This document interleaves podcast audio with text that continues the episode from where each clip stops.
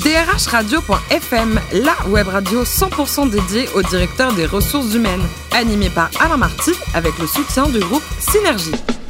Bonjour à toutes et à tous, c'est parti pour ce nouveau numéro de DRH Radio.fm, la radio à 100% consacrée au DRH. À mes côtés, pour collimer cette émission, Sophie Sanchez, directrice générale déléguée en charge des RH du groupe Synergie. Bonjour Sophie. Bonjour Alain. Est-ce que vous savez en quelle année est né Bill Gates? En 1955. Parfait. C'est aussi la naissance de notre premier invité. Tous les deux sont super intelligents. Jean-Philippe Hameux, le directeur de l'IESEG School of Management. Bonjour Jean-Philippe. Bonjour. Alors vous, c'est une histoire d'amour avec votre école. 40 hein. ans dans la même école. Oui, oui. J'ai une fidélité absolue, quoi. Bon, je n'ai peut-être pas tellement l'esprit d'aventure. J'ai été étudiant à l'IESEG et ensuite je suis resté à l'IESEG toute ma vie. Toute votre vie, quoi. Sauf une année où j'ai dû aller au service national. Ah, quand même, quoi. Et l'économie, vous avez pratiqué cette discipline pendant 10 ans, c'est votre passion aussi? L'économie, même en tant qu'étudiant, j'adorais cela. Et puis en tant que prof, euh, j'ai fait mon doctorat en économie, effectivement. Et encore aujourd'hui, je me passionne pour l'économie. Et l'IESEG, en quelques années, est devenu une super école de commerce. Euh, le leader post-bac est très bien placé, euh, toutes catégories confondues. C'est quoi les recettes du succès? Je pense que c'est le travail collectif. Euh, donc, on parle de RH et effectivement, euh, je pense que dans le domaine académique, le domaine des profs, on a tendance à travailler de manière très individuelle. On fait son doctorat tout seul. Mmh. On est tout seul devant ses étudiants. On écrit des papiers de recherche tout seul ou avec un ou deux co-auteurs qu'on voit une fois de temps en temps. Et en fait, on a réussi, je pense, à créer un esprit d'équipe et pour conduire des projets en commun. Et il y a un proverbe africain qui dit tout seul on va vite, mais ensemble on va loin. oh, c'est joli ça. Elle a été créée quand l'école? Elle date de quand? De quelle 1964. Oui, donc c'est jeune. Et combien d'alumni, de, diplômés? Oh, 7000, un peu plus de 7000, donc très peu. Très peu, quoi. Enfin, en devenir en tout cas, quoi. Oui, parce que là, par exemple, au printemps dernier, on a diplômé 1000 euh, étudiants, enfin 1000 diplômés en une seule fois, alors qu'on n'a que 7000 diplômés sur l'ensemble de la vie de l'école. donc le taux de croissance est dans le bon sens. Sophie Sanchez? Alors vous qui formez des managers, euh, quelles sont selon vous les qualités que doit avoir un leader? Les qualités d'un leader, c'est déjà, je pense, être compétent, parce qu'on peut s'imposer par sa compétence. Euh, il y a de l'éthique, parce qu'on est respecté que si on suit une certaine éthique. Et euh, ensuite, il y a peut-être du charisme, probablement. Alors, vous imposez à vos, euh, à vos étudiants euh, de participer à des cours de théâtre en début de cursus ou de participer à des ateliers euh, d'éveil à l'art. quel est l'objectif poursuivi dans cette démarche? Ah, C'est une formation complète. On se dit, il y a les techniques, hein, le marketing, la finance, il y a l'économie, il y a le droit, mais ça, c'est la partie knowledge, la partie connaissance. Il y a la partie savoir-faire qui est importante aussi. C'est pour ça qu'il y a autant de stages, mais aussi le développement personnel.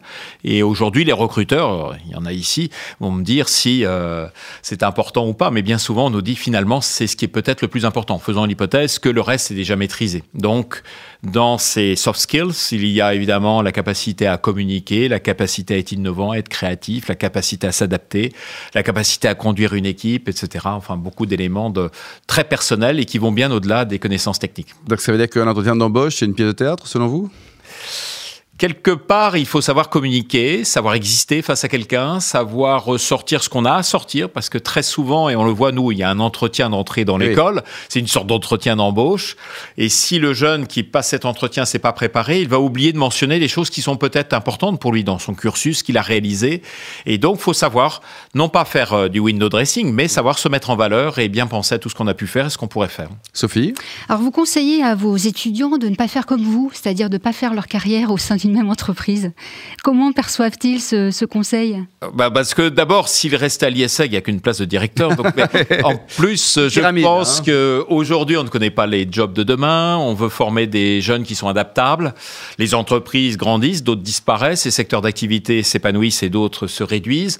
Et donc, il faut être préparé pour le changement pour moi, c'est un peu un concours de circonstances. J'ai pu m'épanouir dans la même organisation pendant longtemps, mais je crois que c'est vraiment une étrangeté. C'est plus la même école. Hein. Et l'école n'est plus du tout la même, effectivement. Sinon, ça serait un petit peu euh, lassant. Mhm. Concernant votre campus de Lille, il est ouvert 7 euh, jours sur 7, 24 heures sur 24, et vous obligez vos étudiants à travailler en groupe restreint. Mhm. Est-ce que c'est justement pour lutter euh, contre la culture de l'individualisme que vous faites ça? Alors en fait, on veut que la, la période de l'étudiant dans la classe soit une période de forte interactivité avec le professeur. Donc on a plus de cours euh, magistrales comme ça existait autrefois, où l'étudiant note, euh, c'était les cours à la béquée, comme on disait. Maintenant, l'étudiant prépare le cours avant de venir et il y a une interaction entre le professeur et l'étudiant, c'est ce qu'on appelle le, student engagement. Il est engagé dans son processus d'apprentissage parce qu'il a déjà pris connaissance de la matière et il va poser des questions sur des sujets qui lui paraissent un peu complexes ou qu'il veut faire partager, qu'il veut partager avec d'autres. Et on s'aperçoit que ce processus très interactif, mais qui nécessite des groupes relativement restreints, donc sans amphi, eh bien, beaucoup plus efficace en termes d'apprentissage. Donc, il y a un peu moins d'heures contact, comme on le dit, dans la salle de classe.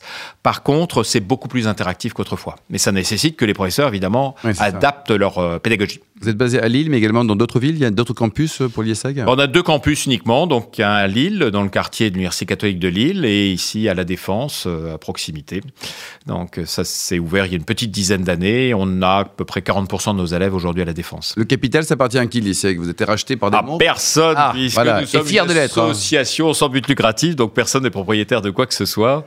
On n'a pas d'actionnaire. Il paraît, Jean-Philippe, que c'est la guerre des profs. Le bon prof, tout le monde le veut. Oui, oui, c'est chaque secteur a ses difficultés. Chez nous, la, la difficulté en matière de ressources humaines, c'est la pénurie mondiale de professeurs de management. Alors, c'est pas la France seulement, c'est pas l'ISEC seulement. On se bat tous à l'échelle mondiale pour recruter les, les bons profs. Et il y a une inflation sur les, les salaires, je suppose. que. Bah, c'est vrai qu'il faut pouvoir suivre au niveau des salaires, mais c'est pas le fort de l'école parce que nous sommes une association qui a pas de capital par. Le budget essence. annuel, il est de combien, le budget? 58 millions. 58 millions. Et il se euh, répartit comment? Il y a également des aides? Euh, très peu, très très peu. Il y en avait un tout petit peu de l'État. Elles se réduisent aujourd'hui à 3% de nos ressources. Ah. Un peu de taxe d'apprentissage, c'est de l'ordre de 4 à 5% de nos ressources. L'ensemble des autres ressources sont générées par nous-mêmes. Le côté interculturel euh, au sein de il est, il est fort, il est dans notre génétique, j'allais dire. Très important parce que on pense qu'on doit préparer des jeunes à travailler dans un monde ouvert et à travailler dans d'autres lieux, dans des entreprises qui elles-mêmes ont des fournisseurs ou des clients à l'étranger, qui vont travailler dans des équipes interculturelles. Et il se trouve que on a voulu attirer des étudiants d'un peu partout dans le monde. Donc 95% des cours sont donnés en anglais. Euh, C'était nécessaire pour avoir des étudiants venant de partout. Et on a 2000 étudiants étrangers sur nos deux campus, sur les, les 5150 étudiants, venant de 100 pays différents.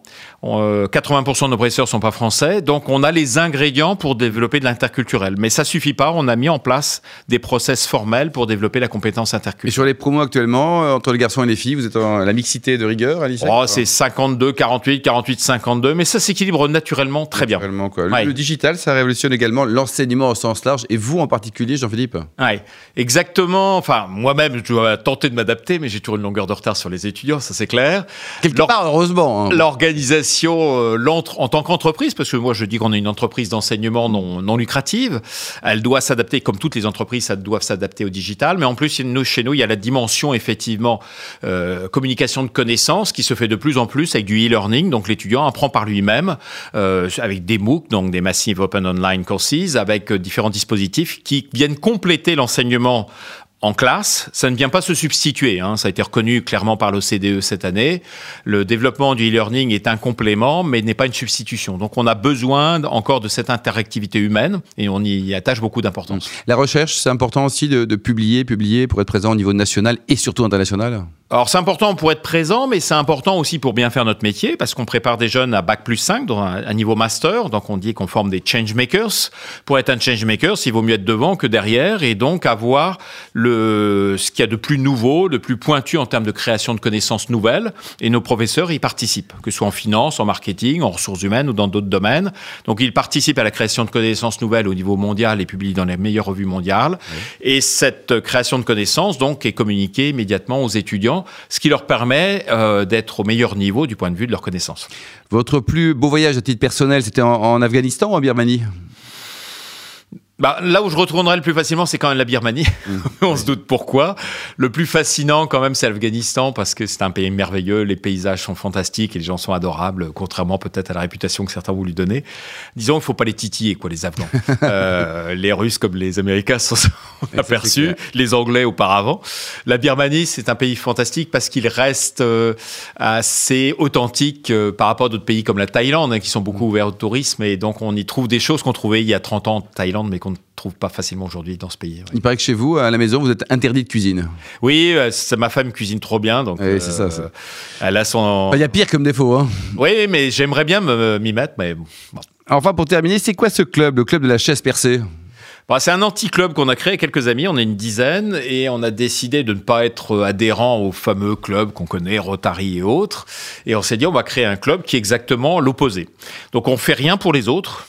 Que pour vous. Euh, voilà, on n'organise pas de tombola ou de kermesse ou de choses comme ça. On organise des choses seulement pour nos épouses. Alors c'est un club d'hommes et en général on organise des voyages. Euh, et donc faut pas que ma femme épouse me- m'écoute euh, parce qu'elle sait pas où on va aller cette année. Ah, Vous allez où alors? Euh, bah non, vous dites rien, on ira en Iran. euh, En là. Iran? Ouais. Ah, c'est top Euh, ça. Prochainement, on organise des voyages sur quelques jours, euh, chaque année. C'est à chaque fois une surprise. Et du coup, ça nous donne l'occasion de nous voir, de boire un coup ensemble pour avoir des idées sur les voyages. La vie, quoi. Oui, exactement. Ça. Merci beaucoup, Jean-Philippe Je rappelle que le, patron, le directeur de l'IESEG. Merci également à vous, Sophie Sanchez. Fin de ce numéro de DRH Radio.fm. On se retrouve jeudi à 10h avec de nouveaux invités. DRH Radio.fm vous a été présenté par Alain Marty avec le soutien du groupe Synergie.